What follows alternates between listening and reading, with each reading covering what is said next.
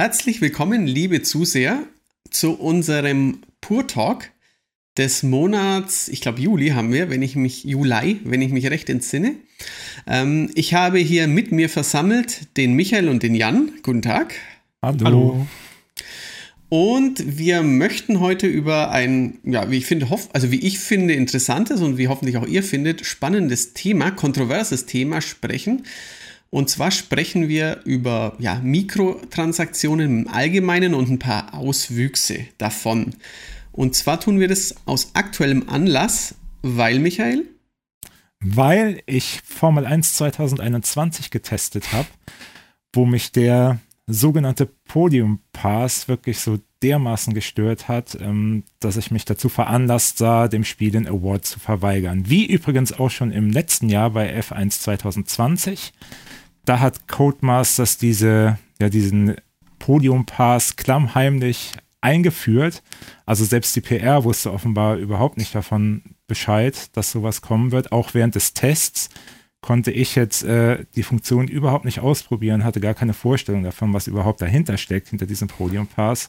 Und äh, im letzten Jahr habe ich ja dann tatsächlich von, ich glaube, 85 oder 86 Prozent auf 84 abgewertet und im Spiel da schon den Award deshalb aberkannt. Und das ist jetzt dieses Jahr, musstest du das wieder tun, weil ähm, EA, der neue Eigentümer von Codemasters, da jetzt nicht irgendwie was geändert hat, groß in der Hinsicht. Ja, wobei man da sagen muss, ich glaube, das ist jetzt auch noch nicht EAs Schuld in dem okay, Sinn. Ja. Ähm, wie gesagt, die, die Idee für diese Monetarisierung, die ist schon letztes Jahr innerhalb von Codemasters entstanden. Und die Übernahme ist ja wirklich erst Anfang des Jahres über die, mhm. über die Bühne ja. gegangen. Das stimmt. Es, es ergibt natürlich Sinn, dass der neue Besitzer EA sich jetzt nicht dagegen wehrt, mhm. gegen diese zusätzliche Monetarisierung, aber jetzt wirklich, ähm, wie ich auch im Test geschrieben habe, jetzt mit dem Finger auf EA zu zeigen, boah, ihr seid böse, nur wegen euch ist das jetzt so, das ist dann tatsächlich nicht der Fall. Mhm. Das muss man okay. ganz klar sagen. Genau. Dann nimm uns doch noch ein bisschen tiefer in, in, in, die, in das konkrete Beispiel. Ähm, also wie sieht es genau aus? Ähm, wie kaufe ich da Punkte oder welche Währung gibt es da? Wie sieht es in Formel 1 aus? Genau, es gibt die sogenannten Pitcoins, die man einsetzen kann, um sich den Premium Podium Pass zu kaufen oder im Item Shop zuzuschlagen. Ähm, diese Coins kann man sich durch, durch vieles und langes Spielen ähm, selbst erspielen, allerdings natürlich nur in einem recht geringen Maße, ähm, kann sich dann aber durch echtes Geld äh, Währungspakete kaufen. Ich glaube, das reicht bis oder von 2 Euro bis glaub, 40 oder so mhm. für diese ähm, Coins-Pakete.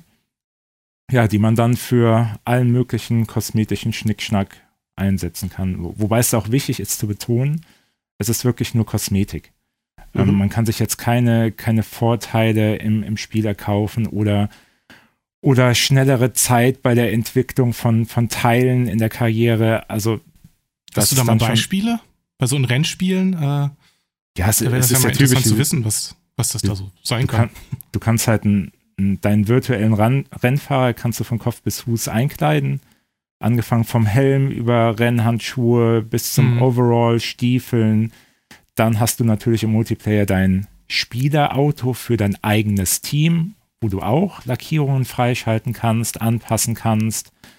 Und neuerdings auch diese Siegesfunksprüche, wenn man über die Ziellinie fährt. Da haben ja auch einige reale Fahrer so ihre ja, ihre Tradition, was sie dann sagen. Ich glaube, Sebastian Vettel hat mal irgendwann diesen Crazy Frog ganz gerne nachgeahmt, wenn er dann Rennen gewonnen hat. Ja, und natürlich auch so, so Sachen wie, wie die peinlichen Siegerposen, die man mhm. dann auch ähm, entweder freischalten kann oder sich mit diesen Bitcoins dann erkaufen kann, wenn man die unbedingt haben will. Mhm. Okay.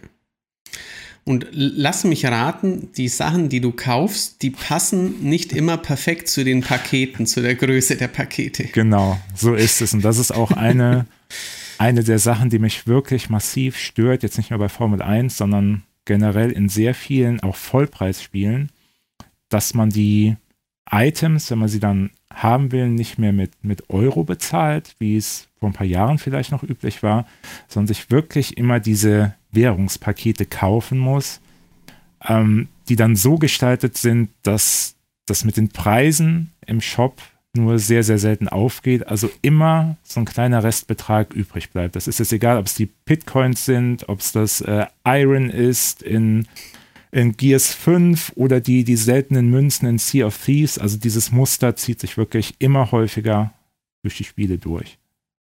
Und hat natürlich auch den Vorteil, dass man dann denkt, ach, ich hatte mir für 10 Euro was gekauft, also 10 Euro hatte ich mir Coins gekauft, habe nur 7 davon ausgegeben, jetzt habe ich ja noch drei. Also wenn ich jetzt nur fünf dazu buche, kann ich mir schon wieder was kaufen. Das ist, man hat irgendwie so ein bisschen die, auch ja, die Verlustangst, so quasi wie wenn ich mir auf meine äh, Zugfahrkarte irgendwie oder auf meine Restaurantkarte, es gibt ja diverse Bezahlsysteme in verschiedensten Lebenslagen, was drauf tue. Und ach, da habe ich ja eh noch was drauf, dann kann ich ja damit nochmal was machen. Meistens reicht es dann vielleicht in, im virtuellen Fall jetzt nicht, um nochmal ein Item zu kaufen. Aber wenn ich wieder was drauf buche, dann kann ich ja ähm, wieder diese jetzt eigentlich verschenkten zwei Euro noch weiter benutzen, quasi. Genau, und, und man verliert halt mit der Zeit auch ein bisschen die, die Orientierung, was man da überhaupt für, für Geld ausgibt. Ähm, mhm. Das ist ja alles recht abstrakt, diese, genau. diese Münzen und Währungen.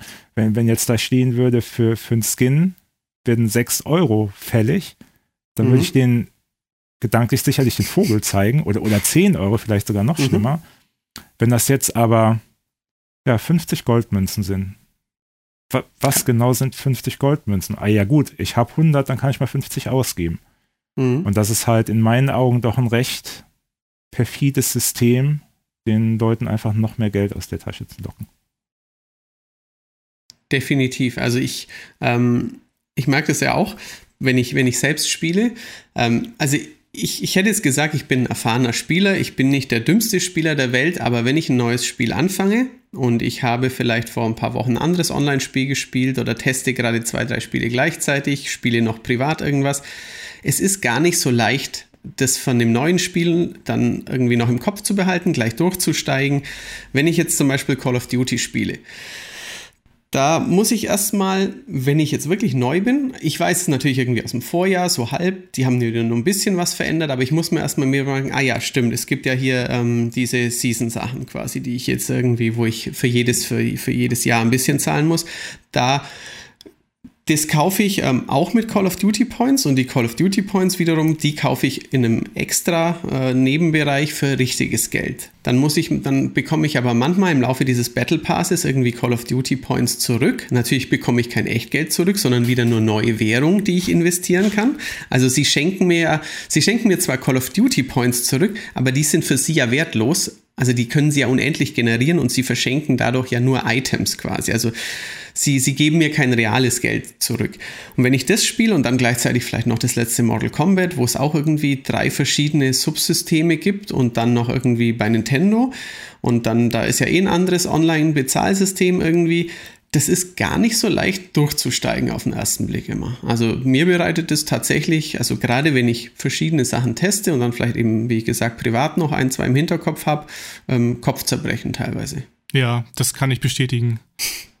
so ein ähnliches, äh, so eine ähnliche Situation hatte ich zum Beispiel, zum Beispiel bei Super Bomberman R Online, als das auf dem PC kam. Äh, das hat ja sowieso schon so eine verwirrende Geschichte, weil das auf der Switch äh, losging und dann wurde das immer weiter erweitert mit neuen äh, Umsetzungen. Und ganz zum Schluss kam halt dieses Battle Royale raus, Super Bomberman R. Und äh, das kam ja erstmal Stadia exklusiv. Und äh, in dem Rahmen der Umsetzung jetzt für den PC wurde dann quasi auch so ein Season-System eingeführt, dann auch auf Stadia. Und im Grunde ist das auch relativ fair, gerade zum Beispiel auch wenn man auf Stadia das spielt, weil man ja nicht weiß, wie ist jetzt die Performance bei mir. Ich will lieber erstmal kostenlos reinschnuppern. Da passt das System ja eigentlich ganz gut. Und es ist auch ganz fair, dass wenn du diesen ganzen Kram nicht haben willst, dann kannst du dir quasi so ein No-Bullshit-Paket kaufen für um die 10 Euro. Also das wäre übrigens auch mal ein guter Namensvorschlag, denke ich, für sowas. Hatte Micha ja auch schon äh, an, angedeutet dass man sowas mal machen könnte. Und ähm, naja, jedenfalls, da kriegt man dann die ganzen 14 äh, Gastcharaktere so aus diversen Universen, äh, wie Gradius, Silent Hill, Castlevania. Und äh, ja, wer dann halt wirklich kosmetisch dann noch irgendwelche Spezialvarianten davon haben will, der kann ja dann äh, ja, sich daran bedienen. Aber die Sache war halt die, äh, obwohl es im Grunde ja gar nicht jetzt so, also so gar nicht so unfair ist. Auch die Preise, da sind dann halt so, es gibt äh, Charaktere für 300, für 500 zum Beispiel, Bomber-Coins. Und äh, man kann Pakete in Stufen von meinetwegen 100, 510, 1050 und so weiter kaufen. Wobei halt auch mhm. immer ein bisschen übrig bleibt, aber es geht noch. Aber was mich halt dann so gestört hat, das war, äh, als ich die Pressemitteilung bekam dafür, da dachte ich erst, yay, cool, das Spiel kommt für den PC, also komplett lagfrei spielen, was schon mal eine gute Sache ist für mich, weil ich mit Streaming noch nicht so ganz warm geworden bin. Und äh, gerade auch, wenn man so schnell reagieren muss, ne, wie in einem Arcade-Spiel. Mhm. Aber dann gucke ich auf die Pressemitteilung und sehe irgendwie zwei Seiten Erklärtext, welche Preismodelle es gibt. Und das ist echt ein, ein Horror so in dem Moment. Äh, wahrscheinlich auch für Einsteiger, die einfach mal schnell Bomberman spielen wollen. Und äh, ja, das ist einfach, das hätte man besser verkaufen müssen zum Beispiel. Auch ähm, weil die ganzen Menüs auch so wir strukturiert sind, strukturiert sind im Spiel. Ähm, diese ganze Umsetzung, das ist einfach in dem Fall das größte Problem dann, obwohl es bei dem Spiel sogar eigentlich passt, das Modell. Mhm. Ja, das mit, dem, mit der Wirtungsstruktur, das kann ich auch teilweise nachvollziehen, weil ich habe es ja gerade schon erwähnt, wir, wir, spielen ja alle schon lang und ähm, wir schauen uns auch eben diese Bezahlsysteme auch immer an, weil wir sie ja für, für unsere Leser, für unsere Nutzer auch ähm, ja, auseinanderklamüsern wollen und bewerten wollen. Ähm, vielleicht schaut da auch nicht jeder privat rein, der denkt sich, ah, Mikrotransaktion lasse ich links liegen, aber wir schauen uns das ja aus beruflicher äh, Perspektive immer an. Und trotzdem ist es nicht immer sofort einleuchtend. Und ähm, das also einerseits denke ich, wollen sie manchmal einfach verwirren oder machen, vielleicht machen sie es auch einfach manchmal schlecht. Es gibt ja auch schlechte Usability, schlechte Benutzerführung in anderen Bereichen des Lebens. Ähm, also vielleicht ist es manchmal einfach versehentlich, nicht gut gemacht, aber manchmal wollen sie bestimmt die Hersteller auch die Leute verwirren mhm. und dadurch zum Kauf verleiten.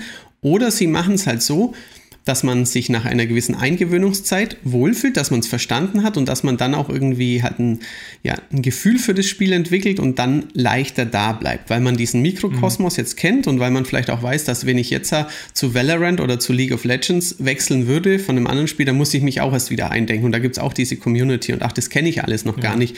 Dann, dann bleibe ich doch quasi. Ja, genau, richtig, ja. Ähm, was ich super spannend fand, ähm, weil Micha das jetzt mit diesen äh, Sets angesprochen hat, also dass man Punkte-Pakete kauft, die dann ähm, oft nicht genau passen. Ähm, ich habe jetzt gerade im Vorfeld ein bisschen recherchiert und bin auf ein Zitat aus dem Jahr 2005 gestoßen, also 16 Jahre alt. Und da hat Cam Ferroni, der General Manager von dem damaligen Xbox Live Online Service von Microsoft, gesagt, ähm, so generell, ähm, wenn, wenn du für irgendwas unter 5 Dollar ausgibst, ähm, dann ist es nicht so geil, weil viel von diesem geringen Betrag für Transaktionsgebühren draufgehen. Also er hat keinen genauen Anteil genannt, aber er hat dieses Problem angesprochen und seine Konsequenz war, ähm, also im Kern sollte es dann ein punktemäßiges System gehen, wo man Punktepakete kauft und dann diese Punkte wiederum für die Einzelkäufe benutzt.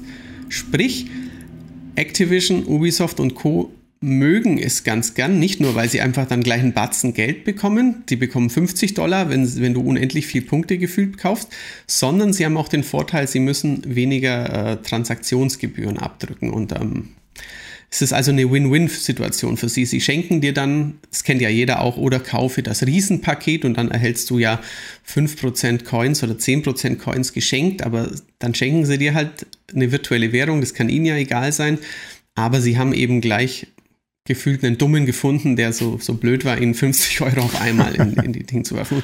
Und diese Höhen sind ja auch manchmal auch dramatisch. Also wenn ich das eben, dieses Zeug immer teste und reinschaue und dann, ah ja, der Skin kostet 3 Euro, der Skin kostet 7 Euro, wo ich mir denke, hui, und dann, ah ja, kauft auch dieses Paket, das kostet dann 99 Dollar oder 99 Euro. ja. ja. genau, ich denke mal, okay, euch ist schon klar, dass das eigentliche Spiel vielleicht im Sale nur 30 gekostet hat oder sowas. ähm, also es ist eine, kurzum, es ist eine unheimliche Einnahmequelle, eine, eine wahre Goldgrube für, für die Hersteller. Ja, am besten auch mit so einem Icon, wo jemand im Gold schwimmt gerade. Genau, Richtig, wo, wobei ja. es gerade bei, bei Microsoft ein bisschen überrascht. Ich meine, die, die haben das ja dann wirklich schnell umgesetzt. Zum Anfang der Xbox 360, da gab es ja noch mhm. die sogenannten Microsoft Points. Mhm. Was mich da jetzt ein bisschen gewundert hat, ist, dass Microsoft da irgendwann zurückgeschwommen ist und ähm, die Microsoft Points dann tatsächlich gegen Dollar und mhm. äh, Euro wieder ausgetauscht hat. Nur jetzt sieht man halt wirklich diesen Trend, ähm, dass man sich für, für jedes Spiel Ja. diese Pakete kaufen muss. Das war ja früher, was ja dann tats tatsächlich so, du, du hattest deine Microsoft Points, Mhm. hast im Microsoft Store eingekauft, hauptsächlich ja diese, diese kleineren Arcade-Titel oder auch mal Zusatzinhalte, das wurde alles mit den Microsoft Points bezahlt. Jetzt ist das Euro, das gibt es ja auch immer noch, die, die klassischen DLCs, sage ich mal, die, die Mhm. zahlst du ja in Euro und Co. Aber halt der, der Trend ist jetzt da, dass ähm, jedes Spiel seine eigenen Währungssysteme hat, was wohl auch ein bisschen aus dem Mobile- und Free-to-Play-Bereich dann kam. Ja, richtig. Ähm, Free-to-Play ist ein gutes Stichwort, weil man könnte jetzt natürlich sagen, aber da müsst ihr doch differenzieren. Also bei Formel 1 verstehen wir, wenn ihr euch aufregt, weil das Spiel ist ja schon ein Vollpreisspiel. Aber wie, wie ist es jetzt bei einem Free-to-Play-Spiel? Wie stehen wir da dazu? Weil, also wir müssen ja zugeben, es kann ja nicht ein professionelles Team ein Spiel entwickeln, es verschenken, also Free-to-Play machen und dann damit zufrieden sein und es ohne Mikrotransaktion machen. Das ist ja nicht wirtschaftlich. Wenn die jetzt nicht von Apple bezahlt werden oder irgendwie einen Deal haben mit, mit Epic, mit Steam oder wie auch immer, das würde sich ja dann nicht lohnen. Also irgendwie müssen sie es ja machen. Da sind, sind wir uns ja einig. Aber ähm, das Problem ist halt oft, oft eben die Vollpreistitel, wo es trotzdem drin ist, wo wir uns ärgern. Oder dann halt ähm, auch bei Free-to-Play-Titeln dann die, die Höhe der Kosten. Ja, Ja, da genau. muss man also- echt differenzieren. Mhm. Ja.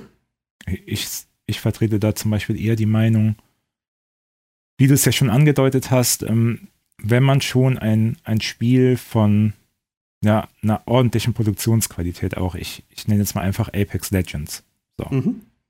ähm, wenn man das kostenlos spielen darf, finde ich das vollkommen okay, wenn Entwickler nach ja, Einnahmemöglichkeiten sucht und die dann auch in Form von Mikrotransaktionen anbietet.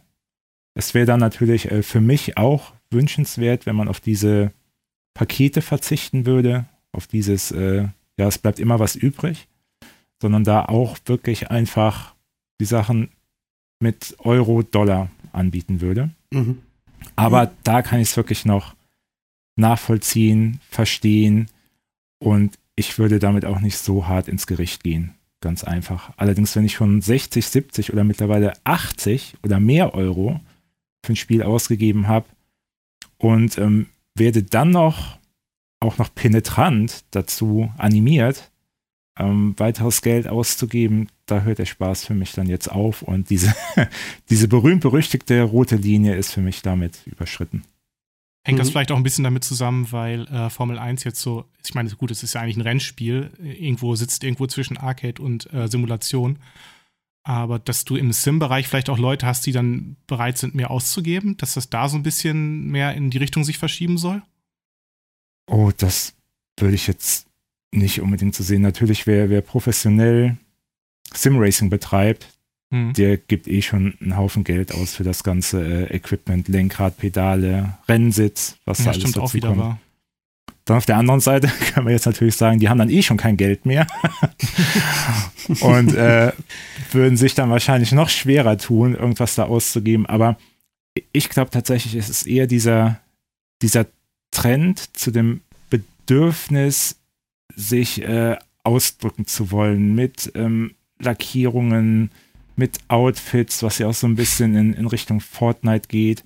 Mhm. Hm. Und im Gegensatz zu früher sind die Leute heute halt dazu bereit, ähm, teilweise unmögliche Summen dafür zu Mhm. bezahlen, auch, auch für Waffenskins und Co. Früher hast du halt, ähm, du hattest deine Mods, so, da hast du dir einfach gerade auf dem PC irgendwelche ähm, ja, Designs, Grafiken einfach ins Spiel geladen. Mhm. So, du hattest ähm, Editoren sehr oft, wo du dir selbst äh, Outfits basteln konntest. Das ist ja, das sieht man ja mittlerweile auch. Es gibt halt diese Editoren nicht mehr oder die werden stark eingeschränkt, Ja. ähm, damit die Leute halt dieses, dieses Zeug kaufen, was du früher zum Beispiel auch als ähm, einfach als Bonusgegenstand Ja. freigeschaltet hast. Bei, Außer bei Spielen. Rec Room oder Dreams, wo du mittlerweile ja selbst deine Sachen monetarisieren kannst, die du erschaffen hast. Klar, das ist ein anderes Modell, ja. Genau. Ja, aber das, ähm, Aber das erkennt man halt diesen, diesen Mhm. Trend ganz einfach. Und ich es- glaube, dass es daher kommt, dass die, die Leute sich ausdrücken wollen und dafür halt äh, teilweise abgezockt werden. es ist ein spannender Punkt, den hatte ich jetzt noch gar nicht gedacht.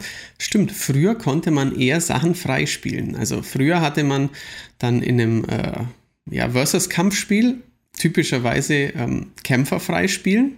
Gibt es heutzutage auch fast nicht mehr. Also alle sind von Anfang an freigeschaltet und die, die kommen, die werden dann verkauft. Oder ähm, auch Kostümfarben. Ein paar sind dabei oder Kostüme. Es gibt dann so, so, so spezielle Blüten wie Dead or Alive, wo man hunderte von Euro ausgeben kann, wenn man insgesamt sich alle Kostüme kauft. Aber eben auch das, der Normalzustand ist quasi, dass Dinge, die früher für Langzeitmotivation sorgen sollten und eben freispielbar waren, dass die heute ähm, verkauft werden zusätzlich. Ja. ja, oder es gibt halt diese Mischung. Ich glaube, bei, bei Rainbow Six Siege ist es ja so, dass ähm, dieses typische System, ich glaube auch bei, bei Sea of Thieves in, in gewissem Maße, ähm, dass du dir halt Dinge freispielen kannst im Rahmen mhm. dieses äh, Battle Passes, aber dafür wirklich äh, Unmengen an Stunden und Spielzeit investieren musst, um dir dann diese Sachen leisten zu können. Und da ist die Verfügung natürlich groß, wenn, wenn ich jetzt einen bestimmten Operator haben will oder auch ein Haustier in, in, in Sea of Thieves, ja, dann macht man halt häufiger mhm. mal Klick, weil man nicht nochmal 50 oder 100 Stunden investieren will. Gerade Sea of Thieves ist ein gutes Beispiel. Ich spiele es jetzt intensiver seit, ich glaube, November letzten Jahres. So und ich, äh, ich bin da halt äh, recht streng auch zu mir. Einfach dieses, äh, aus Prinzip wird kein äh, Währungspaket gekauft. Das, das sehe ich nicht ein. Also selbst wenn ich jetzt das jetzt im Game Pass bekommen habe, Sea of Thieves, mhm. und es mir nicht gekauft habe, ist für mir einfach dieses, äh, es geht einfach nicht, ich mache sowas nicht. Mhm. So, aber natürlich wäre es mal ganz cool, so ein Papagei zu haben im Käfig. ja. Und ähm, man bekommt ja auch, wenn man viel spielt, und ich habe es wirklich viel gespielt, bekommt man ja auch diese seltenen Goldmünzen durch irgendwelche Aufträge oder, oder Dinge, die man im Spiel erledigt. Aber es ist halt so, selbst jetzt habe ich noch nicht die, die nötige Anzahl an Münzen zusammen, um mir dieses eine blöde äh, Haustier zu kaufen, weil was es für fünf oder sechs Euro dann gibt. Mhm. Ähm, da sieht man halt eben schon, dass ähm, ja, mit, mit, welchen Mechanismen da gearbeitet wird. So nach dem Motto, entweder du versenkst hier wirklich hunderte von Spielstunden in das Spiel und verfolgst dann auch genau dieses Ziel, vielleicht diese besondere Währung zu bekommen, oder halt geh den leichten Weg. Gib uns nochmal fünf oder sechs Euro oder zehn oder 50. Ja, klar. Und man muss ja auch sagen, also wenn man jetzt etwas in einem Spiel eine Tätigkeit macht, die keinen besonderen Spaß macht und man müsste das 15 Stunden, 50 Stunden machen, dann ist es ja ein verdammt geiler Stundenlohn, wenn du dir das nur für 8 Euro kaufen kannst. Also ja. die sind ja noch nett zu dir quasi. Aber ich, genau. kenne das auch. Ähm, also das ist tatsächlich bei ähm, berufsbedingt haben wir dann manchmal nicht die Zeit, als, als Spielejournalisten, Spielredakteure, einen Titel noch nach Launch, nach dem Test, den wir selbstverständlich gut gemacht haben, irgendwie jeden Titel noch weiter zu spielen, weil einfach schon die nächsten Titel vor der Tür stehen. Und dann, wenn man aber mal einen lange, richtig lange spielt, ich habe zum Beispiel letztes Jahr über über Weihnachten ganz, ganz viel Call of Duty äh, Cold War gespielt. Also, nee, also ich habe es zwei Monate nach Launch kaum mehr angerührt und dann habe ich es wirklich vier Wochen lang jeden Tag äh, nur Nuketown gespielt, ähm, gefühlt jeden Abend stundenlang. Und, und auch dann, dann merkt man eben, das, um das Zeug zu bekommen, es dauert unfassbar lang. Also die, dieses Verschenken ist zwar immer im Hinterkopf da, ah ja, wenn ich lang spiele, dann schenken sie mir ein bisschen was, aber die sind da so brutal geizig mitunter. Also, wie du sagst, selbst bei einem Spiel, das man dann irgendwie privat 130 Stunden spielt, dann bekommt man einen Gegenwert von 3 Euro, von 4 Euro oder sowas und nicht alle fünf Stunden mal, keine Ahnung, einen Euro geschenkt, so gefühlt quasi. Ja, und da ist es ja so, dass zum Beispiel Halo Infinite sich an Leute wie uns richten soll dann. Mhm. Wo du, ähm, da kriegst du ja auch einen Free-to-Play-Multiplayer und einen äh, quasi unendlichen Battle Pass nennen die das ja, also permanent dass du, äh, du hast das ja mal so schön ausgedrückt, keinen FOMO, dass die FOMO-Schiene nicht äh, bedient wird. Mhm. Also, dass auch die Sachen nicht nur zeitbegrenzt äh, da sind, sondern äh, dass man auch ältere Battle Passes noch später angehen kann. Und vor allen Dingen meinte dann auch äh, Ryan Paradis, oder wie sich der ausspricht, ähm, der Live Design Director, mhm. ähm, also er kann es nicht ertragen, nur für den Battle Pass Abschluss zu spielen, weil sich das dann halt auch wie eine lästige Pflicht anfühlt.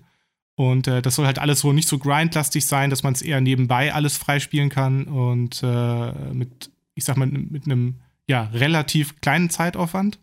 Mhm. Und äh, man muss sagen, also es klingt jetzt spielerfreundlich, aber es passt im Grunde auch. Also es ist eine ganz gute Strategie für die, weil die ja schon, ich weiß nicht, 2011 wurde, glaube ich, äh, das Spiel ja erstmals so im Rahmen der Reclaimer-Trilogie angekündigt. Dann wurde es ja natürlich umgebaut und äh, anders gestaltet, aber im Grunde stecken die halt so ein bisschen in der Development-Hölle ja auch, ne? Und ähm, versuchen es jetzt hinzukriegen. Und mhm. da muss man sich halt auch so ein bisschen kundenfreundlich zeigen, denke ich mal. Und es passt ja auch gut zu Halo, weil Halo auch schon immer so für Ausgewogenheit und Chancengleichheit stand. Und äh, sie haben jetzt nicht die beste Grafik gerade. Ähm, deswegen kann man damit dann bestimmt auch punkten, dass sie sowas Eigenes quasi bieten und eigene Impulse da setzen in dem Bereich wo auch mhm. dann halt äh, bestimmt andere das so ein bisschen kopieren könnten. Ähm, aber es sind da auch, die Anpassungen sind ja auch nicht so umfangreich. Also das, mich hat das bisher noch nie so äh, motiviert, jetzt so Kleinigkeiten da an der Rüstung zu ändern. Klar, macht man mal hin und, hier, hin und wieder, ne? Mhm. Aber, an der Ausrüstung, aber es ist jetzt nicht so intensiv wie in anderen Titeln. Ja, das, nee. das kommt bei mir zum Beispiel auch dazu. Ich bin privat nicht wirklich empfänglich für diesen ganzen äh, Kosmetik, Schnickschnack, Anpassungen, sich selbst zu präsentieren, was man da alles freigeschaltet hat. Also ich könnte zum Beispiel komplett auf äh, ja, diese freispielbaren Kosmetikinhalte verzichten. Und deshalb stürzt mich halt bei, bei Formel 1 umso mehr, dass ich ähm, irgendwelche Einblendungen zu Erfolgen in diesem Podium Pass, die kann ich halt nicht ausstellen. Also mhm. ich hätte da zum Beispiel sehr gern die Wahl gehabt, ähm, alles rund um diesen Podiumpass zu deaktivieren, als, als würde er wirklich gar nicht existieren. Ich möchte keine einzige Lackierung, ich möchte keinen einzigen Helm, ich möchte keine XP-Aufstiege und dann irgendwas bekommen dafür. Ich will einfach nur komplett meine Ruhe haben von diesem Kram und gar nicht darauf aufmerksam gemacht werden. Und da versagt das Spiel halt eben auch komplett. Also selbst wenn ich nur für mich alleine äh, Einzelrennen fahre, bekomme ich nach jedem Rennen diesen Bildschirm eingeblendet, wo ich dann wieder irgendwelche Erfahrungspunkte bekomme für diesen blöden Podium-Pass, der mir wirklich komplett am allerwertesten vorbeigeht. Und halt noch jede Woche, also im Moment ist es jede Woche, irgendeine Meldung beim Start, dass, äh, dass es einen neuen Gegenstand in, im Item-Shop gibt, der mir auch völlig egal ist.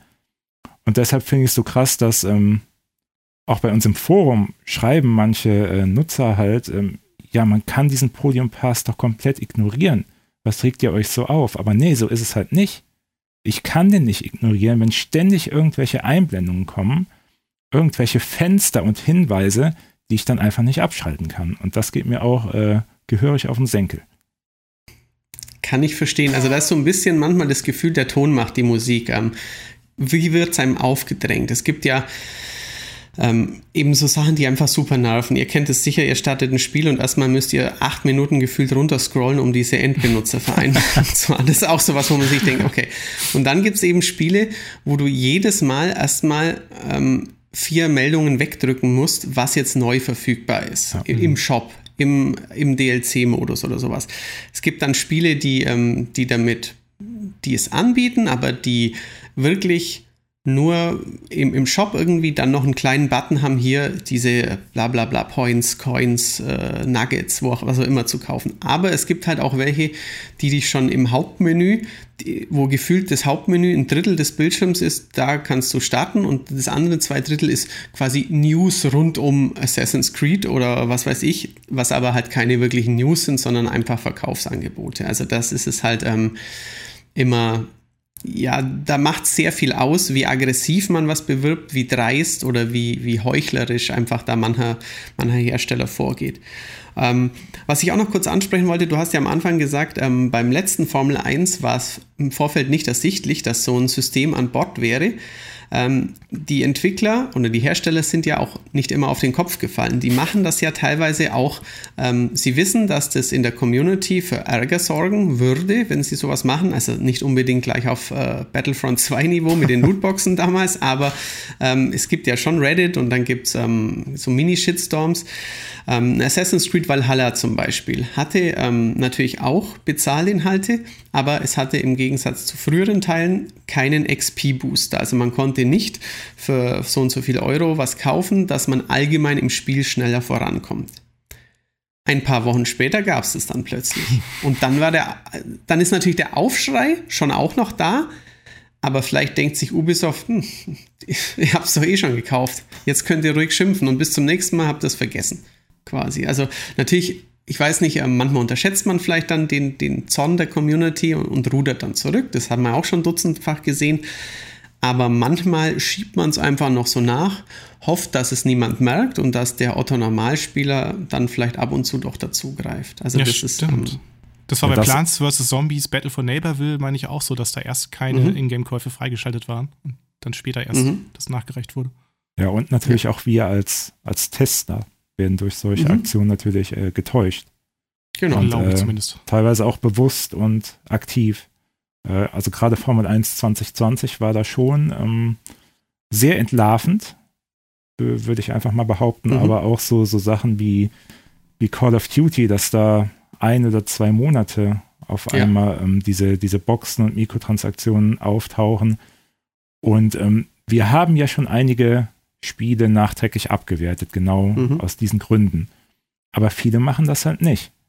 Und, ähm, Richtig. und man weiß, dass der Metacritic-Schnitt schon noch in vielen Studios und bei vielen Publishern eine gewisse Bedeutung hat. Ja. Und der ist dann erstmal ohne, der, der, Genau. der Metakritik-Schnitt ist dann erstmal ohne das Negative, ja. Genau. Das ist ganz entscheidend, ja. Mhm. Das ist richtig, ja. Also ähm, ist sicherlich ähm, oft Kalkül dabei, auf jeden Fall, ja. Ähm, weil du es auch ansprachst, du bist nicht empfänglich für, für kosmetische Sachen. Ich würde mich da nicht ganz so frei machen von. ähm, also gerade eben als ich Call of Duty spielte, so viel hatte ich dann manchmal, weil man sich dann natürlich auch eine Waffe, auf eine Waffe spezialisiert und man levelt diese aus und auf und weiß dann, ja, die nächsten 20 Stunden werde ich diese eine Knarre in 80% der Zeit vor der Fresse haben. Wenn ich jetzt sah, und man kennt ja diese typischen Waffenskins, dann, äh, keine Ahnung, blaues Tarnmuster mit einem Totenschädel noch dran und äh, sieht halt irgendwie flashig, sieht lustig aus. Und wenn du, wenn du von einem Getöteten eine Waffe aufliest, dann denkst du auch manchmal, oh, der hat aber eine coole Knarre, die ist ja ganz golden und so. Und Call of Duty hat es da echt ziemlich auf die Höhe getrieben in letzter Zeit, wie flashy und wie stylisch die Waffen aussehen. Da ist dann mein Problem tatsächlich, ich hätte es ganz gern, aber ich zahle nicht 6 Euro oder 8 Euro oder 14 Euro irgendwie für dann drei Waffen im Paket. Also ich glaube, man würde mich kriegen, wenn man sagen würde, da 2 Euro, dann würde ich mir denken, 2 Euro, 20 Stunden, ja, mache ich, weil ich kaufe ja auch einfach irgendwo an der, wenn ich an der Bahn stehe, einen Cappuccino und denke nicht groß nach. Aber ich würde den Cappuccino wahrscheinlich auch nicht kaufen, wenn er 6,99 kosten würde. würde ich mir auch denken, ja, den hier. Ja, ja es, es ist bei mir ähnlich. Ich, ich habe ja gesagt, ich lege Mhm. quasi keinen großen Wert darauf, aber natürlich, um jetzt wieder zu Sea of Thieves zurückzukommen, man schaltet ja da auch einfach durch, durch das Spielen massig Zeug frei. Mhm. Und wenn ich dann einfach mal, also, also ich habe nie so dieses Ziel, das will ich haben, dafür spiele ich jetzt ganz viel, sondern ähm, bei mir ist es eher so, irgendwann schalte ich was frei, ich ignoriere es sogar, glaube ich, am Anfang erstmal und irgendwann schaue ich mir dann an, ja, was habe ich jetzt eigentlich schon so frei gespielt? Und dann bin ich natürlich manchmal happy, wenn ich da ein ganz nettes Segel sehe oder mal ein neues Mhm. Steuerrad, was mir optisch gefällt. Aber bei mir ist es halt wirklich so, ich würde nie darüber nachdenken, ernsthaft Geld, zusätzliches Geld für sowas zu bezahlen. Also da bin ich zum Glück ähm, ja, in gewisser Weise immun, ähm, dass mich nichts von diesem ganzen Kram, und es ist wirklich nur Kram, ähm, so sehr reizen würde, dass ich dafür extra Geld bezahle. Ist bestimmt auch eine Generationssache, ne, mit virtuellen Ja. Gütern, dass du äh, das eher Geld dafür ausgibst, äh, momentan so als jugendlicher Spieler, sag ich mal, tendenziell als jetzt Ja. bei uns. Äh, Das sind quasi überlege, die- Ja, äh, es sind quasi die Markenklamotten von damals. genau, also- wenn ich also überlege, so dass ich früher, was weiß ich, äh, nach Hannover dann äh, da in, in, in die Einkaufspassage gefahren bin und eigentlich Klamotten kaufen wollte, aber dann doch wieder bei in irgendwelchen Spieleläden gelandet bin oder Technikläden und äh, da das ganze Geld ausgegeben habe. Und jetzt ist es eher umgekehrt, jetzt kauft man sich quasi Klamotten im Spiel dann. Ja, das ist tatsächlich wahr. Also die Generationssache kann ich auch nachvollziehen. Ich glaube auch eben, dass es dann vielleicht wieder unterschiedliche Sachen sind im Spiel. Also man kann natürlich auch sagen, ich kaufe mir nie Siegerposen, weil ich nie gewinne, aber das muss ich tatsächlich sagen, eine Siegerpose, also für drei Euro, dafür, dass dann der Typ dran steht wie Kilian Mbappé und die Arme verschränkt irgendwie, dass er cool dasteht nach irgendeinem Knockout City Match, wo, wo fünf so Brennball-Kids irgendwie, die eh nur pseudo cool sein wollen, also da hört es dann tatsächlich auf. Also da, da würde ich auch sagen, ich, da bin ich doch zu alt für den Scheiß. Aber natürlich, ähm, man wird reifer oder man wird vielleicht auch, auch weniger empfänglich für sowas, aber auf dem Schulhof, ähm, ich habe auch schon gehört, ich weiß nicht, ob es tatsächlich zutrifft, ich habe keine Kinder, aber vielleicht wird man da gedisst, wenn man bei Fortnite ziemlich lame aussieht, ja. Das ja, also ich kann es mir sehr gut vorstellen, dass das genau so abläuft. Ja. Weil es natürlich im Hintergrund dann auch irgendwie so, so, so drin mitspielt. Ähm, so, so ein bisschen wie, wie in South Park, wo, wo, ähm, wo Kenny immer verarscht wird, weil er das Kind der armen Leute ist, ist ja mit Markenklamotten nichts mhm. anderes. Und ähm, natürlich können sich die, die Kids aus äh, wohlhabenderen Haushalten, die können dann halt einfach mal ein Hunderter von Mamas Kreditkarte abzwacken, was in, äh, in einem prekäreren sozialen Umfeld einfach nicht möglich ist. Ja, ja vor allen Dingen jetzt so in dieser Pandemiesituation hast du ja dann online mhm. auch viel öfter die Gelegenheit, sowas zu zeigen, jetzt als äh, ab und zu, wenn der mal irgendwie Präsenzunterricht ist oder so. Mhm. Das stimmt, ja. ja also, also, es ist definitiv ein, ein Mittel, um zu posen. Mhm. Ich meine, gerade auch die, die Leute, die es dann intensiv spielen, die, die sehen ja auch schon, was ich jetzt zum Beispiel auch, ich hätte keine Ahnung, wenn, wenn ich irgendeinem Piraten begegne, der sieht toll aus, habe ich keine Ahnung, was der jetzt dafür machen musste, um das zu bekommen. Mhm. Aber wenn jetzt wirklich ähm, jemand gefühlt rund um die Uhr sich mit diesem einen Spiel befasst und der sieht diesen einen Charakter, der das und das trägt, dann mhm. weiß dieser Spieler auch, ähm, ja, was der alles dafür gemacht hat oder bezahlt hat, um sich dieses Outfit dann leisten zu können. Ja, so wie quasi, ah ja, der hat ja nur, der hat ja Ronaldo, Messi und noch die zehn Legenden in seinem Ultimate Team. genau. Da weiß man, dass der, der andere entweder nur dieses eine Hobby hat oder dass er Geld in die Hand genommen hat. Ja. Und beides ist ja irgendwie vielleicht bewundernswert in der Online-Welt. ja. Genau. Ähm, Jan, hast, weil, weil, bist du empfänglich für sowas oder hast du noch, ähm, ist es dir in den letzten Jahren, Wochen, Monaten bei Spielen noch irgendwie was aufgefallen? Ja, man muss ja dazu sagen auch, ähm, wo es mir ganz krass aufgefallen ist, zum Beispiel, wie stark auch so äh, Sammel- und Zahlungsmechaniken ins Spieldesign eingreifen können. Das war bei Mario Kart Tour auf iOS mhm. und Android. Und ähm, ähm, man muss halt auch, ja, man muss halt auch herausstellen, äh, wie, wie groß dieses Spektrum ist von kostenlosen Spielen, wie wir ja eben schon bemerkt haben. Zum Beispiel äh, Titel mit einer guten Produktionsqualität, die auch spielmechanisch gut umgesetzt sind, wie Apex Legends zum Beispiel, ne, wo du dann halt so äh, mhm. kosmetische Sachen halt so ein bisschen extra Anreiz bieten, aber im Grunde alles ziemlich gut auch so funktioniert. Ähm, ich meine, gut, selbst da gab es ja dann auch mal einen Aufschrei, weil zum Beispiel äh, der Battle Pass jetzt im November äh, von Season 7 dann nochmal überarbeitet wurde, weil da wohl zu viel XP für neue Stufen nötig war. Und dann wurde das wieder so ein bisschen so zurückgesetzt wie früher. Und ähm, aber im Grunde ist das ja alles relativ fair in solchen Titeln. Und äh, bei Mario Kart Tour war es halt so das krasse Gegenteil. Das halt, also im Grunde ist das Spiel kaum noch ein Rennspiel. Also man hat, ich hatte ja so die Erwartung, dass ich quasi so eine abgespeckte ja, ähm, einsteigerfreundliche Version vielleicht noch gerade so kriege auf dem Handy von Mario Kart. Aber im Grunde ist es halt wirklich komplett auf diesen Sammeltrieb ausgerichtet. Die Steuerung allein ist ja schon sehr automatisch, eine Einfingersteuerung, wo du quasi mhm. so automatisch durchgelenkt wirst. Äh, du gewinnst meistens auch. Ähm, es ist eigentlich, wenn du, äh, wenn du mal ähm, Beiträge in Foren liest, dann unterhalten sich die Leute oder in Kommentaren, dann unterhalten sich äh, Spieler davon hauptsächlich halt darüber, was es jetzt gerade an neuen äh, Extras gibt. Und äh, ja, es ist halt eigentlich im Grunde dieses Sammelspiel, wo man sich halt so durchgrindet. Ob mhm. dass es jetzt auf der Straße stattfindet, ist eigentlich in dem Fall dann Nebensache. Irgendwie ein ja. bisschen, ja. Ja, und, und man sieht halt schon ähm, momentan diesen, diesen Trend oder die Absicht, auch im, ja, Konsolen- und PC-Markt immer mehr auf diese ja, Mobile-Schiene und Free-to-Play-Schiene zu gehen. Das haben wir jetzt bei der Ankündigung von äh, eFootball zum Beispiel gesehen, ja. von Konami. Also Konami verabschiedet PES quasi komplett aus dem Vollpreissegment.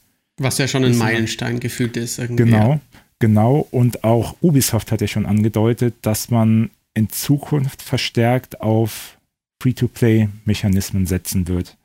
Mhm. Auch dieses neue Call of Duty X-Defiance, äh, Call, äh, Ja, genau. Tom Clancy, Tom Genau. Clancy X- X-Defiance Ähm. ist ja, ähm, sieht nur aus wie Call of Duty, Entschuldigung. Ja, ähm, ähm, genau. richtig, es, ja. es gab es ja früher schon diese, diese Ansätze. Ich weiß, es gab ja mal ein Ghost Recon, was auch schon als Free-to-Play angeboten wurde. Es gab äh, mobile Ableger von Soul Calibur, glaube ich. Mhm. Oder waren die sogar auf Konsolen? Ich weiß gerade gar ja, nicht. es gab mal, es gab mal ein Soul Calibur. Genau. Ja, ja, mit Free-to-Play, wo man auch nur von einem Kampf zum nächsten grindete, genau. ja, genau. Und da sehe ich tatsächlich im Moment ein bisschen die Gefahr, dass die, ja, es sind dann nicht mehr unbedingt die Vollpreisspiele, aber viele Konsolenspiele immer mehr zu ja, Mobile-Titeln werden, was so die, die Aufmachung und die Integration von Mikrotransaktionen angeht. Mhm. Mhm. Ähm, jetzt ist es so, dass man wöchentlich erinnert wird in dem Formel 1, dass es einen neuen Gegenstand gibt. Aber irgendwann kann es halt so weit kommen, dass man täglich solche Meldungen bekommt. Mhm. Und dann hört der Spaß doch irgendwann auf, muss ich sagen. Mhm. Ich, ich spiele halt momentan sehr viele Mobile-Spiele, weil ich ein, ein Handy am Testen bin. Mhm. Und da muss ich wirklich sagen, ich, ich halte das kaum aus. Und, Du hast jetzt also mal in den Abgrund Ge- geblickt. Genau, und und das ist ein sehr, sehr tiefer Abgrund, dass man wirklich, ähm, man wird ja ständig darauf hingewiesen, dass es irgendwelche Sonderangebote gibt, dass es irgendwelche Neuigkeiten in einem Itemshop gibt, dass man für den Zugang zu einzelnen Veranstaltungen nochmal extra zur Kasse gibt. Mhm. So Season-Events quasi, Genau. ja. Genau. Oder auch, äh, was ja jetzt Konami auch plante, da soll man ja für, für einzelne Modi bezahlen müssen. Und ähm, also wenn, wenn das irgendwann die Norm werden sollte auf PC und, und Konsolen, dann wirklich äh, gute Nacht. Ich Mhm. glaube, dann, dann wird es tatsächlich Zeit, sich ein neues Hobby zu suchen.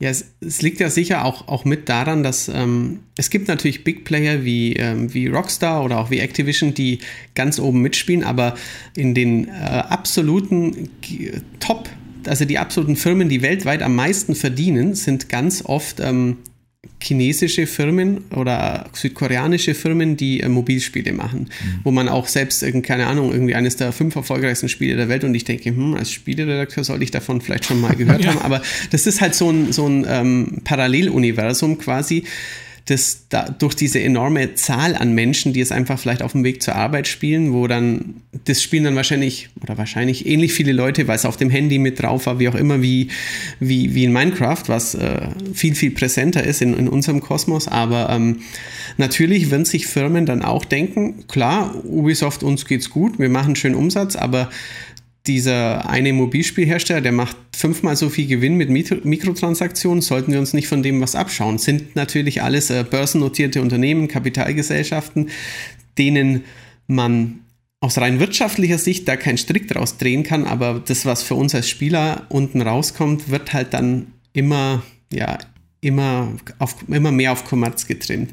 Ähm, das ist ein, ist ein gut, gutes Beispiel gerade gewesen, das mit mehr auf Mobile getrimmt, weil ich habe vor kurzem ja ähm, Sky Kinder des Lichts getestet äh, für Switch und ich, es war zuerst, also das war, es ist der Nachfolger von Journey, diesem Kritikerliebling, das damals ähm, zusammen mit Sony Santa Monica ähm, und That Game Company, dem Entwickler eben auf die PS3 kam, dann später auf die PS4, auch noch für andere Systeme umgesetzt wurde. Ähm, ein sehr schönes, ähm, poetisches Indie-Spiel, da kam jetzt der Nachfolger. Hat gefühlt weniger Aufmerksamkeit bekommen, aber eben auch deswegen, weil es zuerst Apple Arcade exklusiv war. Dann kam es auf Android. Auf Android habe ich es dann getestet, weil ich ein Android-Handy habe. Und habe damals noch geschrieben, ja, aber ich freue mich dann schon auf die Switch-Version, wenn dieser Mikrotransaktionskäse nicht drin ist, wenn das ganze ähm, Menü schon nicht auf Mobile getrimmt ist und wenn ich nicht mehr mit der Touch-Steuerung spielen muss. Das Einzige, was tatsächlich jetzt weggefallen ist, ist die Touch-Steuerung. Alles andere ist noch drin. Also sogar das Pop-up-Menü, das ich per Plus-Taste auf meinem Switch Pro-Controller öffne, sieht aus, als wenn es auf einem Android-Phone laufen würde. Also es ist einfach, das ganze Spiel wurde von der, Mo- vom, vom Mobilen auf die Switch gezogen, kostet dort auch nichts. Aber da würde ich, da bin ich jetzt irgendwie der alte, grantige Mann, der sagt, da hätte ich lieber 20 Euro für ausgegeben und äh, ja, Mhm. ein no- normales Spielerlebnis gehabt, wie ich es möchte und ähm, wie es mir einfach doch lieber gewesen wäre. Ja. Ähm, ich würde noch sagen, wir können noch ein bisschen das, das Thema vielleicht weit, noch ein paar Minütchen. Ähm, wenn wir schon beim Thema eben Mikrotransaktionen, Lootboxen und Co. sind, ist ein sehr weites Feld. Wir müssen da jetzt auch nicht alles erörtern. Gab es noch irgendwie bei anderen ähm, Sachen, bei anderen Spielen, andere äh, Vorfälle, die euch ähm, irgendwie ärgerten? Ich fange mal an und dann könnt ihr vielleicht auch währenddessen noch überlegen. Ich erinnere mich nämlich zum Beispiel an Azura's Wrath, dieses wunderschöne Anime-Prügelspiel auf der 360. Da war Capcom so dreist, das True Ending als DLC zu verkaufen für irgendwie 7 Euro. Also man konnte irgendwie den richtigen Abspann der Geschichte, den konnte man nur erleben, wenn man äh, zusätzlich gezahlt hat. Und ähm, ich habe ja vorhin schon gesagt, es fing schon sehr, sehr viel früher an. Ähm, wir erinnern uns an die äh, viel zitierte Pferderüstung bei äh, Elder Scrolls. Ähm, auch Amiibos sind ja immer wieder ein Thema, zum Beispiel mhm. im aktuellen Zelda ist auch wieder, Nintendo versteckt ein Komfort-Feature. Oder also bei so Super Smash Bros. Ultimate, da konntest mhm. du so ähm, diese Geister trainieren. Ah ja, richtig, die gehen auch nur mit Amiibo, genau, ja. Ähm, also es gibt, gibt halt ähm, ein paar so, so, so, so Spiele, wo es einem irgendwie einfällt oder was, was ich äh, auch vorhin erst wieder las, wo ich mir dachte, das hast du schon wieder vollkommen vergessen. Es gab ja mal so drei, vier Jahre lang die Online-Pässe.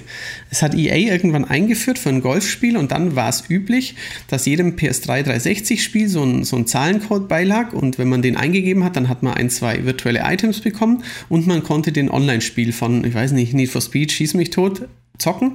Und wenn man das Spiel gebraucht gekauft hat, dann musste man einen Zehner abdrücken, wenn man das auch machen wollte. Das hatte ich auch schon wieder fast vergessen, dass es sowas gab. ich weiß nicht, ähm, eben gibt es da auch noch äh, Titel, wo, wo, wo ihr im Hinterkopf habt, dass es euch gestört hat oder wo es vielleicht auch gut gemacht war? Also ich habe noch zumindest eine Erinnerung an irgendeinen Teil von Gran Turismo. Ich kann dir nicht mehr genau sagen, welcher das war. Mhm. Ähm, es hat mich jetzt nicht tangiert, aber trotzdem äh, fand ich es halt super unverschämt, dass es da tatsächlich die Möglichkeit gab, ähm, Fahrzeuge gegen echtes Geld zu kaufen. Äh, was jetzt im ersten Moment noch halbwegs okay ist, dann zahlt man seine 1, 2 Euro, wenn man ein Auto unbedingt haben will und nicht genug Ingame-Credits hat, was eh mhm. ja, recht unwahrscheinlich ist nach einer Zeit. Und ein paar Rennsiegen kann man sich schon relativ viel leisten. Aber ähm, ich kann noch nicht mehr sagen, welches Modell das war. Es war halt ein, ein Supersportwagen, was auch immer. Aber da wurde dann tatsächlich ein Preis von, wenn ich mich richtig erinnere, 50 Euro angesetzt oder sogar 99 Euro mhm. für ein einziges Fahrzeug. Ähm, dass man sich natürlich auch im, im, Spiel, wie gesagt, man hätte sich das auch kaufen können für, für ein paar Millionen Credits. Aber ähm, da saß ich auch nur davor, als ich das dann gelesen und gesehen habe, äh, ja, das, das kann jetzt nicht euer Ernst sein. Ihr wollt für ein blödes virtuelles Auto wollt ihr jetzt wirklich 50 oder 100 Euro extra haben, oder seid ihr noch ganz dicht? Und das sind dann auch die Momente, wo ich mich dann tierisch ärgere, dass, dass sowas überhaupt angeboten wird. Und lustigerweise hatte ich das dann auch mal angesprochen bei der PR und die, die Antwort war, ähm, dass die Spieler, die heutigen Spieler, würden ähm, solche Angebote schon erwarten. Also die, die wollen das, mhm. weil sie es auch nicht anders vom Handy kennen. Und deshalb äh, würden solche Dinge eingebaut. Nur weil die Spieler das wollen. Ja, ist klar. Natürlich. Das ist das Henne-Ei-Problem quasi. Wer ist schuld? also genau. natürlich gibt es irgendwo einen, in Anführungszeichen, Dummen, der es dann kaufen wird, weil es einfach Leute gibt, denen, die genug Geld haben, die oder die, ja, die halt einfach mal lustig sind oder keine Ahnung, wo dann drei Leute vor der Konsole sitzen und äh, sagen, komm, wir legen zusammen, wir machen das jetzt irgendwie, weiß ich auch nicht. Aber ähm, natürlich ist die Verantwortung schon beim Hersteller. Natürlich muss man auch sagen, ähm, wir sind hier jetzt alle ähm, erwachsene Menschen mit einem Gehalt, aber ähm, solche Spiele sprechen ja auch oft eine jüngere Zielgruppe an. Sie sprechen ähm, Schulkinder an, sie sprechen 13- und 15-Jährige an, die sich ähm, quasi die, ihre Eltern verschulden, weil sie bei Ultimate Team Kartenpacks kaufen und so weiter. Ähm, über Lootboxen und das, das, Glücksspielproblem haben wir jetzt noch gar nicht gesprochen. Das wäre auch ein weiteres Thema wert, aber ähm, es gibt ja auch eine, eine Verantwortung beim Hersteller, könnte man meinen. Ja. bei mir war es ja, ich habe ja relativ viel Glück gehabt so in den letzten Jahren, dass ich nie jetzt so die großen mhm. Sachen hatten, die mich jetzt krass gestört hätten. Zum Beispiel auch, wo, als ich eben Super Smash Bros. Ultimate erwähnt habe, da war das ja eigentlich auch relativ ähm, ja, übersichtlich und äh, fair einsehbar gelöst, dass man dann halt diese Fighters-Pässe kauft. Also man kann es halt als teuer sehen, ne? weil du hast halt nur fünf beziehungsweise sechs Kämpfer dann für 25 beziehungsweise 30 Euro ungefähr. Mhm. Aber ich meine, andererseits äh, kriegst du da halt auch noch so spielerisch relativ viel Abwechslung, weil das, das ist ja schon allein so in diesem Prinzip des Spiels begründet, dass du halt äh, relativ unterschiedliche Taktiken dann anwendest mit Ken und Rio oder hier Terry Bogard war ja noch dabei, Benjo Kazooie mhm. kam danach. Ähm, ja, das, da hat mich so ein bisschen mehr zum Beispiel dieses Spirit-System dann gestört, was ja auch mehr so in Richtung Mobilspiele ging. Aber jetzt also wirklich die krassen Aufreger in der Beziehung hatte ich nicht. Was mir da aber noch einfällt, ist, es kann ja auch in die andere Richtung losgehen, zum Beispiel. Äh, jetzt das VR-Spiel Blast On, das hat ja ein ganz faires System auch. Hat äh, jetzt fast ein Jahr lang immer kostenlose Updates, einen Singleplayer-Modus und sonst was gekriegt. Immer für 10 Euro hat man es einmal gekauft und kriegte alles kostenlos quasi. Beziehungsweise man konnte auch äh, extra Geld ausgeben für kosmetischen Schnickschnack. Aber äh, ja, das, konnt, das war halt so nebenbei relativ unaufdringlich präsentiert. Und da gab es ja jetzt vor kurzem dann den Shitstorm, weil sie Bandenwerbung äh, zeigen wollten. Mhm. Was ich jetzt persönlich äh, nicht so erwartet hätte, dass das so viel, so einen großen Aufreger gibt. Und äh, weil es in anderen Sportspielen auf dem Fernseher oder auf dem Monitor ja eigentlich auch gang und gäbe ist, dass du irgendwo Bandenwerbung hast. Mhm. Aber. Ja, manchmal, manchmal gehört es ja sogar dazu, dass es sich echter anfühlt, wenn da die mhm. echte Werbung quasi steht, ja. Aber ich kann natürlich verstehen, dass es ein kritisches ein, äh, ein kritischer Einstieg sein kann, ne, von Facebook dann, dass sie es immer weiter treiben und irgendwann richtig fiese, äh, ja, persönlich abgestimmte Werbeformen irgendwie entwickeln mit dem Headset, wo man sich dann denen nicht mehr entziehen kann. Mhm. Ja, also auch, auch, auch, das, das sehe ich zum Beispiel auch noch äh, eher locker. Das hat man ja auch oft in in Rennspielen mittlerweile, dass an den, an den Rennstrecken hast du halt eben äh, Werbebanner von irgendwelchen Peripherieherstellern zum mhm. Beispiel. Mhm. Ja, da rase ich dann mit 200 km/h dran vorbei und äh, gut ist. Äh, mhm. Schlimmer wäre es halt wirklich, wenn, ja, wenn wirklich dieser, dieser aktive Hinweis kommen würde. Hier, äh, die sind mit an Bord, klicke hier, um in den Shop zu gelangen. Ja. Ähm, das wäre dann noch eine andere Hausnummer, ja. Genau. Das ist richtig. So ist da es. sprechen wir irgendwann mal ja, genau. wenn es denn da ist. In ja. ein paar Jahren, wenn es dann ja. äh, die Normalität sein wird. Was ich übrigens auch als ähm, traurige Ausrede heute oft empfinde, diese, diese Aussage, ja, es ist doch nun mal so. Es gehört zum äh, heutigen Gaming einfach dazu, dass auch Vollpreisspiele mit Mikrotransaktionen zugeklatscht sind. Hm. Ähm, hört man leider immer wieder. Ich kann damit halt, ich kann mich damit überhaupt nicht identifizieren, das einfach zu akzeptieren, nur weil es jetzt jeder macht.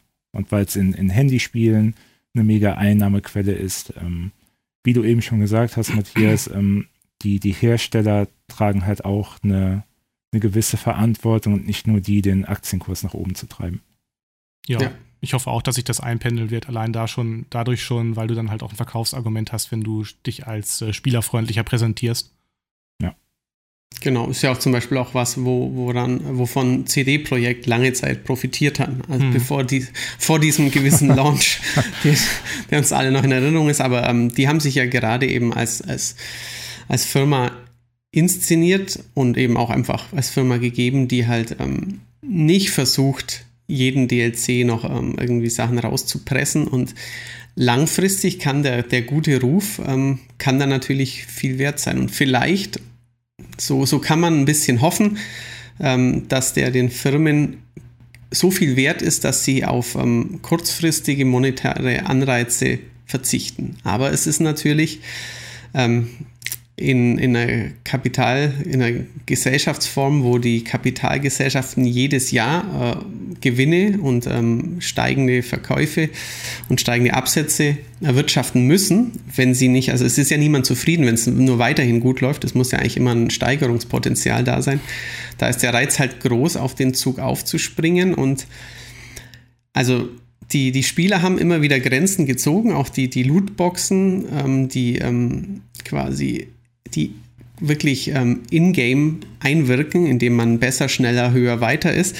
das hat man ja tatsächlich, haben die, hat die Community irgendwie geschafft. Also heutzutage, wenn ein neues Spiel angekündigt wird, das irgendwas mit Free-to-Play und Customizing hat, dann kann man sicher sein, dass ähm, die PR in der allerersten Pressemitteilung quasi sagen wird, wird nur kosmetische Sachen beinhalten. Das mhm. hat man zumindest so ein bisschen aus Battlefront gelernt.